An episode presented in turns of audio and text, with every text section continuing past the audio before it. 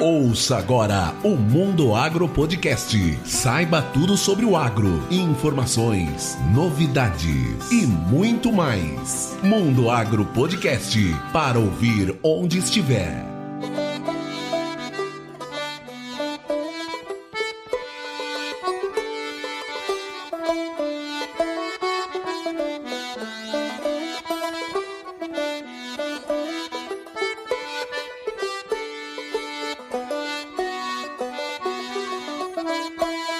vim Bem-vindos ao Mundo Agro Podcast, o seu podcast sobre o agronegócio. E o assunto do episódio de hoje é o papel da mulher na agricultura, mas lá no Paraguai. E para falar sobre isso, eu trouxe uma convidada que é seguidora minha lá do Instagram, muito assídua, sempre manda fotos, situações que ocorrem na agricultura lá no Paraguai. Ela é a Marili de Pares. Tudo bem, Marili? Tudo bem, Rogério. E você? Tudo jóia. É um prazer ter você aqui conversando conversando com a gente e estamos ansiosos para ouvir a sua história e um pouquinho da agricultura aí, do papel da soja, do milho e do algodão aí no Paraguai. Fora outras culturas que a gente sabe que tem também. Nós conversamos um pouco antes da gravação. Então vamos bater esse papo hoje com a Marili e vamos ouvir como que é a história do papel da mulher na agricultura no Paraguai. Mas antes de começar, eu quero pedir para que ela se apresente para a gente.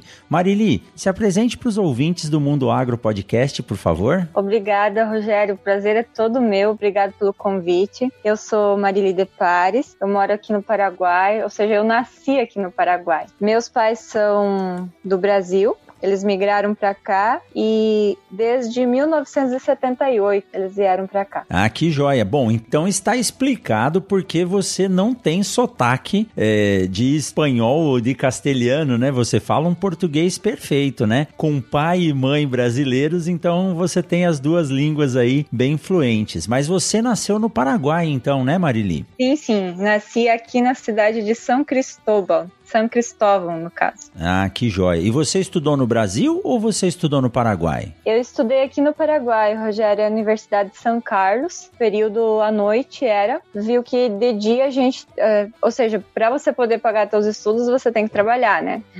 Exatamente. a gente não ganha nada. E eu digo que a agricultura vem de berço, porque meus pais, desde que vieram para o Paraguai, eles cultivavam menta, depois cultivaram algodão também, depois entraram para milho, para soja soja, iam fazendo as rotações de cultivo, trigo, canola, foi plantado de tudo um pouco.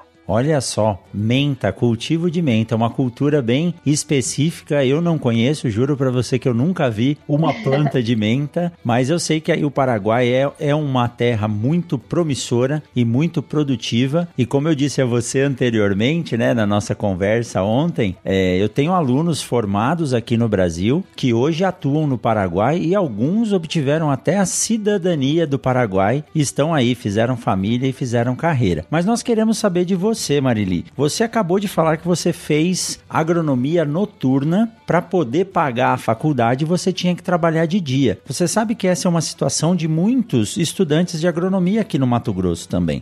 A vontade de estar tá ligado ao agro, a vontade de fazer um curso voltado às ciências agrárias é tão grande, mas nem todos os alunos têm a condição de fazer uma faculdade que é período integral para se formar em quatro anos e meio ou cinco anos e assim a família, manter filhos ou se manter. Então muitos buscam cursos noturnos para que possam trabalhar durante o dia e fazer o curso à noite. Aí o curso ele é um pouco mais extenso, se eu não me engano, o curso que tem aqui em Lucas do Rio Verde é um curso que dura seis anos em função desse período noturno. Mas muitas pessoas conseguem realizar o sonho da profissão estudando à noite. E aí foi assim também a sua entrada na agronomia? O que, que te levou a fazer o curso de agronomia? Eu sempre gostei muito de agronomia, ou seja, sempre cultivando coisas. E sabemos que a agronomia é extensa, né? Tem a parte de frutas, tem a parte de flores, é bem amplo. Exato. Então, sempre me interessou. Acredito eu que também por incentivação dos meus pais, né? Porque eles sempre trabalharam nisso e a gente cresceu vendo eles mexer com isso. Então, eu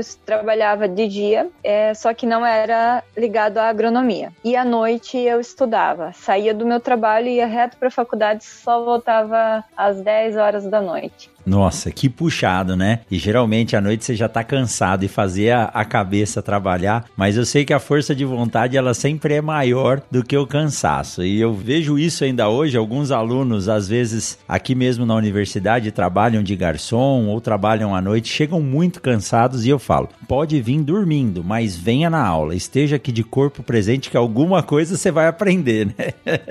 Sim, e a ligação de você estudar e ser mãe ao mesmo tempo, ou ser pai também, né? É, parece que te esforça um pouquinho mais, mas você tem aquela vontade de continuar, que quando chega no segundo ano, aí te dá uma desanimada. Mas aí você chega no terceiro, porque aqui a gente estuda cinco anos. Aí você tem dois anos para se preparar, para defender teu TCC, para você ter tua avaliação final para ver se você passou ou não, né? Se você terminar já teu TCC e começar a fazer já ele, e a partir do quinto ano que você terminou e enviar e eles te aceitarem, você já pode defender e já, já tá formado. Ah, então você pode adiantar aí o curso. Mas você falou de ser mãe, né? Você comentou comigo que você tem uma menina de 11 para 12 anos já, né? Isso mesmo. Então você fez a faculdade e exerceu a maternidade junto. Mais difícil ainda, olha, posso dizer que é um serviço completo, né? Trabalho de dia, faculdade à noite e ainda cuidar da filha, né, Marili? Sim, sorte do apoio dos meus pais, né? Senão a gente não chega até lá. Porque no caso seria eu sou pai e mãe. ah, então mais difícil ainda, né? E você se formou quando? Eu for, me formei em 2017. Foram três anos procurando uma oportunidade de emprego no agro, né? E foi difícil conseguir. Olha aí, é verdade. Então você se formou em 2017 e não conseguiu sair da faculdade e já se encaixar dentro da profissão. Você teve que batalhar aí por três anos, então? Isso mesmo. Era não, não, não, não, não. Mas a gente sempre vai em busca do sim, né? Então, esse ano, esse ano que foi o ano que muitos dizem que é o ano mais difícil, mas eu vejo muito lado positivo, que esse ano eu consegui o meu emprego, que tanto eu queria. e eu acompanho você, você me manda bastante foto, a safra de soja aí, ela é muito próxima da nossa safra aqui, e você é bem ativa, né? Percebo que você gosta mesmo do que faz, e isso acho que fez você correr atrás esses três anos até, até entrar, voltar, né, pro agronegócio de forma efetiva. E você está trabalhando com o que especificamente hoje, Marilyn? Eu comecei a trabalhar com uma empresa que ela é do Brasil, mas atua aqui no Paraguai também já há cinco anos. Mas ela no Brasil já tem 17 anos de, de empresa. São com produtos biológicos. É, olha, isso está crescendo muito ultimamente e muitas vezes falam na agricultura 4.0, agricultura 5.0 e eu gosto de falar que a, essa ascensão dos biológicos para mim é a segunda revolução verde, porque é algo muito bom de se trabalhar, porque nós buscamos algo que já existe na natureza para ajudar a controlar pragas, doenças ou potencializar a produção, disponibilizar nutrientes para as plantas Uh, muitos produtores estão estudando para tentar fazer esses produtos dentro da propriedade rural. É um, esse é um outro assunto. Existem divergências porque é muito complicado você ter o controle de qualidade que uma indústria tem, mas os biológicos têm crescido muito. E é legal, Marili, que junto com os biológicos vem outras coisas. Vem o equipamento para aplicação ou para o tratamento. Então hoje você aplica alguns produtos, por exemplo, que vão junto com a semente, você aplica no tratamento de sementes. Mas surgiu, já tem aí em torno de 10 anos, mas melhorou muito a tecnologia hoje daqueles equipamentos para aplicação dos produtos em jato dirigido no sulco e outros também que são utilizados ou aplicados via foliar. E aí, por falar em produto biológico, ainda, ainda tem o, o terceiro que são os controles biológicos, onde se usa fungos ou bactérias ou microinsetos, né, para controle biológico. Você trabalha com qual desses três setores especificamente? É, a gente trabalha com na parte de tricoderma. É, tem vários na linha de produtos, né? No caso, agora, recentemente, a gente está começando com, com essa parte. Parte de nematicidas, controle de lagartas também. E tem foliar também, tem a linha foliar também. Mas viu que está vindo de a pouco aqui para o Paraguai, porque precisa ter registro e todas essas coisas, né? certo. né? É por isso que toda hora você tá lá tirando a amostra de solo e a amostra de planta para ver se tem nematóide nas áreas que você acompanha, né? Também, assim mesmo, seria isso. Que joia. Marili, deixa eu te perguntar uma coisa. Como que é o papel da mulher na agricultura aí no Paraguai? Aqui no Brasil, nos últimos anos, ainda bem, ah, as mulheres têm conquistado cada vez mais espaço dentro da agricultura, tanto na parte comercial quanto na própria ação de comando mesmo da propriedade rural ou de empresas. Nós vemos aí algumas uh, mulheres assumindo a presidência de multinacionais no Brasil. Como que é o papel? Como que você se sente trabalhando no campo direto com o agricultor aí no Paraguai? Tem alguma, uh, você sente alguma restrição ainda, um pouco de preconceito ou a aceitação está boa? Rogério, a aceitação está sendo boa, porque cada vez está crescendo mais o número de mulheres no mercado. Eu vejo assim muitas, por enquanto, por exemplo, agora já tem maior demanda, né, de mulheres, porque antigamente eram só homens, homens, homens, homens.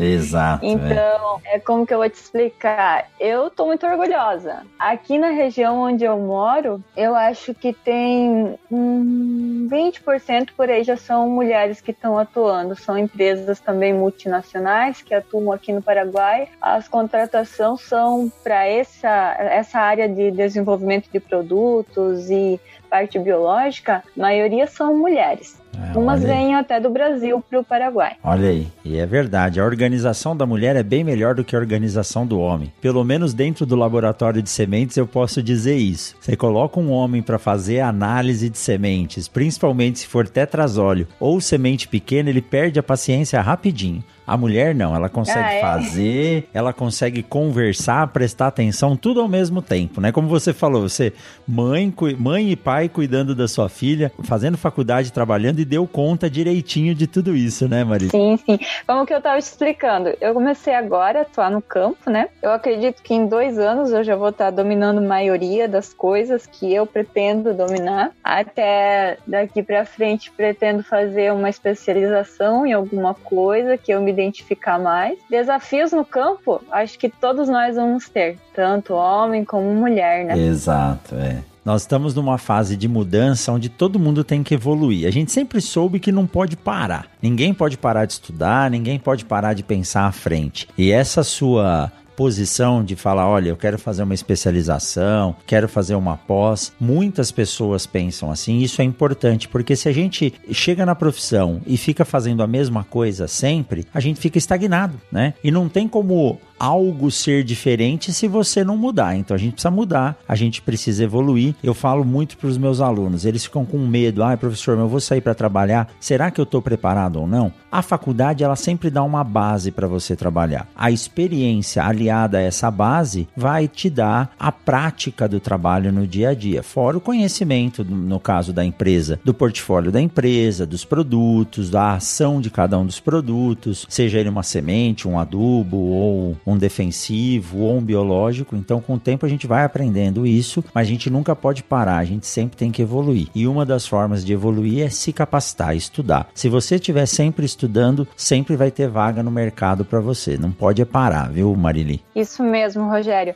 E viu que eu estava bem acomodada no meu antigo trabalho, né? Então parecia que não dava tempo para ir buscando alternativas. Aí comecei a colocar uma meta. Então comecei a aproveitar aproveitar os cursos online que a Embrapa tinha fornecido. Fiz também um, um outro curso online e assim foi ia postando, né? Tipo, hoje é dia de curso, hoje é dia de aula, é, e foi, acho que foi chamando a atenção. Então, tipo, é, acredito que quando você tá ligado e conectado com, com as coisas que estão acontecendo e com, com a evolução, alguém sempre vai dar uma olhada e vai, olha, interessada, ela tá, tá se dedicando, acho que vale a pena investir. Exatamente, é isso aí, não pode parar, não pode parar. E se você está estudando, se você está fazendo as coisas, você está na vitrine. Muitas pessoas disseram que a pandemia foi um problema, que atrasou a vida de muitas pessoas. Realmente, né? Muitos comércios tiveram que fechar por um determinado período de tempo, assim por diante. Mas vendo pelo lado bom, e como você acabou de falar, né? Poxa, esse ano foi ruim para tantas pessoas, mas para mim foi uma oportunidade tantos cursos online gratuitos, como você acabou de citar, que a Embrapa disponibilizou muita coisa. Lives, aulas, como eu disse já em outros episódios aqui do podcast. Eu disponibilizei todas as minhas aulas no YouTube. Não são aulas completas e efetivas, porque nós não temos a parte prática, como se fosse uh, na aula presencial, mas todo o conteúdo teórico está lá. São 18 ou 20 aulas uh, disponíveis no YouTube para quem quiser assistir. Então eu recebo é, direto é, mensagem de alunos do Brasil inteiro, lendo, falando, comentando sobre as aulas que estão disponíveis. Eu mesmo fiz alguns cursos durante essa pandemia e a gente tem que aproveitar essa oportunidade. E uma hora a gente consegue se encaixar. O que não pode é parar, né?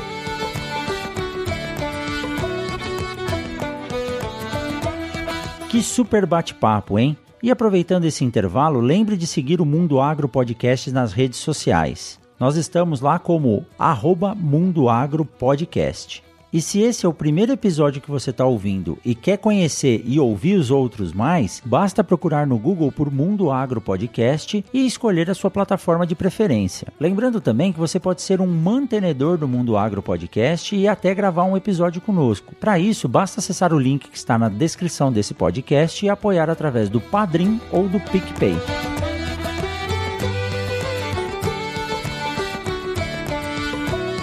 É, mas Marília, em termos técnicos, você falou que você começou há pouco tempo, né? Você está se, se adaptando ainda à, à, à profissão aí, mas é, você tem um pouco de, de noção, você falou que conhece um profissional fantástico, né? Que eu conheço ele também, não pessoalmente, mas já até gravou uma live comigo, que é o Ricardo Bagatelli. E você tem noção das diferenças da agricultura no Paraguai e no Brasil. O que, que diferencia a produção de soja, a produção de milho ou algodão aí no Paraguai? É mais fácil do que aqui? O solo é, é melhor? A distribuição das chuvas é mais tranquila? O que, que você destaca pra gente? Na verdade, Rogério, eu não conheço o Brasil assim inteiramente em parte de agricultura mas posso te dizer que aqui no Paraguai é, é, é, bem, os solos são bem produtivos. Tem áreas que sim, tem áreas que não, como em todo lugar, né? Sim.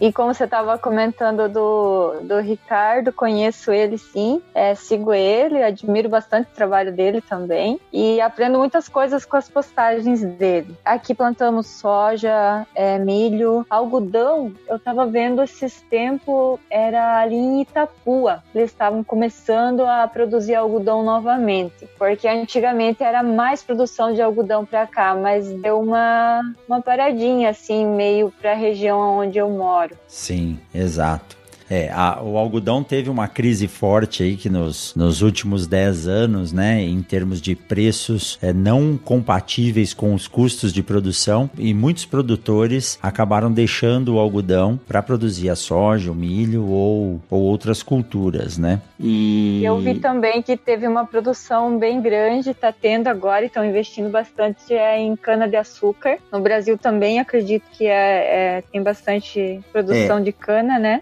O que está tá crescendo bastante aqui, Marili, é a produção de etanol de milho né? O etanol que vem das, das usinas aí de segunda geração, a, o, o álcool à, base de celulose, celulosídico, né? Então as usinas uhum. hoje de etanol de milho cresceram demais aqui no estado do Mato Grosso, se eu não me engano, são oito hoje e com um potencial de produção instalado muito grande. Em Sinop tem uma e eles produzem aqui em Sinop em torno de 1 milhão e 800 mil litros de etanol por dia. E isso fez com que o milho produzido ficasse grande parte aqui para ser produzido. E aí, o produto secundário, né, o chamado DDG, ele é muito bem utilizado na produção animal. Então, isso favoreceu muito a produção e o preço do milho subiu bastante. E aí, os produtores, querendo plantar mais milho, tentaram antecipar ou plantar a soja o mais cedo possível para ter uma boa janela de produção de milho. E esse ano, eh, eu acredito que aí também ocorreu um atraso muito grande da das chuvas. E aí você viu, você tem acompanhado aí nas minhas postagens o que aconteceu nesse início de lavoura aqui no Brasil, né? Sim, exatamente, Rogério.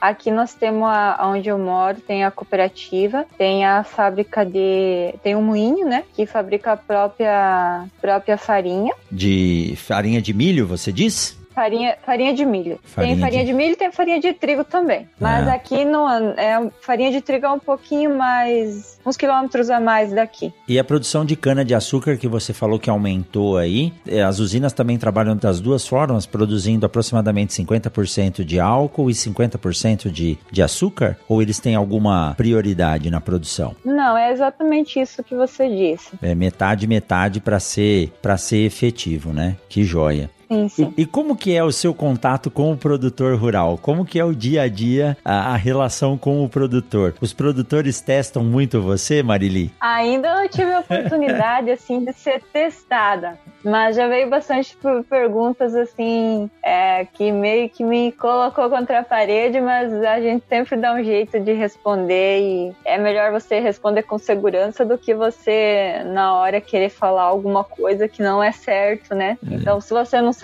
certo, é, é paciência e, e ter a resposta mais, mais segura possível para poder passar para o produtor, né? Mas em caso assim de relacionamentos, é, viu que quase a gente conhece todo mundo aqui na, na região mais pequena, né? Quando você sai em outras cidades, aí já é um pouquinho mais complicado. Mas os produtores são bem assim, não, não te testam muito em perguntas, não. Eu sempre digo assim, Rogério, o produtor, ele parece que, ou seja, ele sabe, entende mais que a gente quase. É, não, não, não precisa achar, pode ter certeza, porque eles têm muitas aulas além do que nós na agricultura, né? Quando digo aula é safra. Então eles têm uma experiência e muitas vezes é o conhecimento deles vem através do, do da tentativa e do erro. Então eles têm mesmo muito mais experiência. O banco da faculdade ensina muita coisa, mas a prática faz a diferença. Então eu acho sempre que isso é uma troca de favores. A gente leva algumas soluções uh, como no meu caso, trabalho especificamente com semente, né? Estou é, sempre estudando, sempre lendo. Então é difícil um produtor, a não ser que ele goste muito de sementes, se aprofundar da forma com que nós nos aprofundamos. E ele tem outros conhecimentos que nós não temos. Então é sempre aquela troca. A gente leva um pouco de informação que a gente buscou de forma mais aperfeiçoada para o produtor e sempre traz alguma coisa de volta, algum conhecimento. Isso é com os alunos também, viu? Professor, eu digo que a gente, a gente tenta ensinar muita coisa, mas a gente aprende bastante na sala de aula. Acredito que você aprenda bastante com os produtores aí também.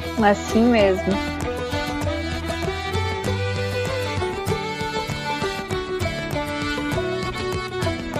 Marili, que recado que você daria para quem está se formando agora e vai acessar o mercado de trabalho? O que dessa sua experiência aí entre fazer a faculdade, se formar, esperar quase dois a três anos para entrar no mercado de trabalho, qual sacada? O que, que você sugeriria aí para quem está se formando agora? Rogério, eu sugeriria para a pessoa que começar também a estudar, ela já ir tentando conseguir um emprego na, na sua profissão, é, não esperar terminar faculdade para conseguir uma oportunidade, porque assim já vai adquirindo experiência, né? E quando, quando já se formar, já tá, já tá mais encaixado no agro.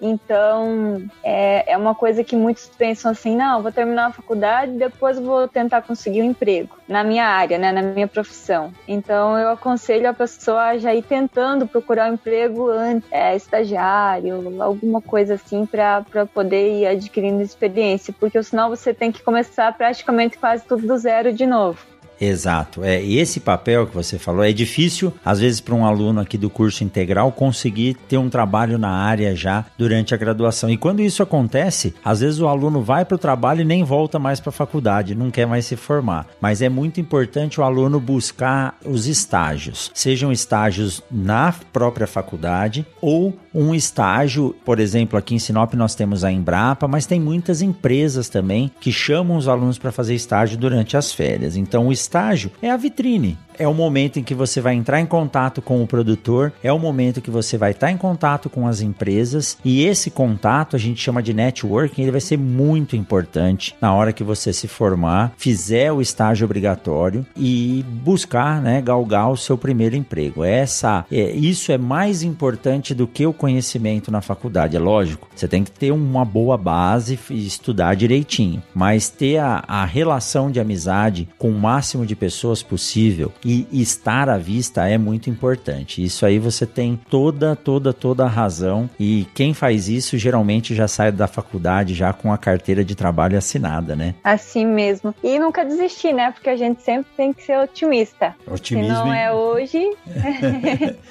será amanhã. Mas é. às vezes tem pessoas que recebem muitos nãos, mas tem que ir procurando sempre o sim para várias coisas, né? É, tipo, a oportunidade de emprego, parte de estudar novamente. Exato. O não a gente já tem, né? Quando você vai buscar um Isso. emprego, uma, a garantia é que você tem o não. Mas se você não for até lá e pedir ou se mostrar, você nunca vai saber se você vai receber um sim. Mas o mercado agro, ele é muito, mas muito, muito aberto e sempre tem vaga. Para quem está estudando, para quem está ativo e para quem corre atrás, você não pode desistir, porque nem sempre a primeira porta vai se abrir mas você tem que bater em várias portas e uma hora uma vai se abrir e aí você vai ser colocado no mercado de trabalho, como você acabou de, de falar pra gente. Você tentou, tentou, tentou até a hora que deu certo, agora é só manter e subir a ladeira, né, Marili? Assim mesmo. Que joia. Marili, quem quiser conversar com você, quiser saber mais sobre como que é o mercado de trabalho, agricultura aí no Paraguai, como que eles podem te encontrar? Você tem um Instagram que pode deixar pra gente? Meu Instagram é marili.depares. Ah, legal. Nós vamos deixar aqui também na descrição do podcast. Quem quiser entrar em contato com a Marili, pode seguir ela lá no Instagram ou mandar um direct para ela. Que joia, Marili. Muito legal. Muito obrigado por contar a sua história. É sempre bom trazer os nossos seguidores do Mundo Agro Podcast, os seguidores meu, do Gustavo, da Luana no, no Instagram, para bater um papo com a gente aqui. Você é a primeira seguidora que vem bater um papo com a gente aqui e espero que outros mais possam vir conversar conversar com a gente. Quem quiser entrar em contato com o Mundo Agro Podcast, pode seguir a gente no Instagram como arroba Mundo Agro Podcast ou pode mandar um e-mail também que a gente sempre responde, sempre está à disposição para mundoagropodcast@gmail.com. Legal, muito obrigado, viu Marili, por bater esse papo com a gente e espero que você cresça, siga bem aí no seu no seu trabalho aí no Paraguai e que a agricultura aí no Paraguai também se torne cada vez mais forte, porque cabe a todos nós nós produzir alimento para essa população aí que não para de crescer e sempre tem que estar tá bem alimentada. Muito obrigado, viu, Marili? Eu que agradeço, Rogério. Obrigada pelo convite, obrigado pela oportunidade e desejo muito sucesso para vocês aí também. Que joia, legal. Então, um forte abraço para vocês, uma boa safra a todos e nós nos vemos por aí. Tchau, tchau. Tchau, Marili. Tchau.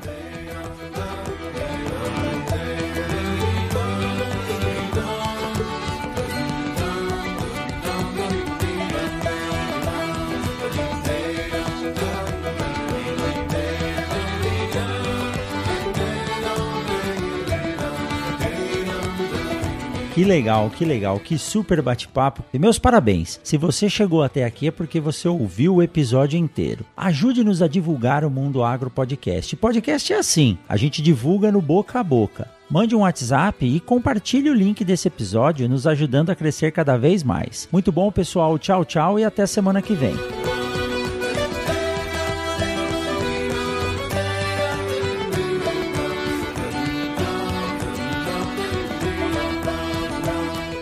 Mundo Agro Podcast para ouvir onde estiver.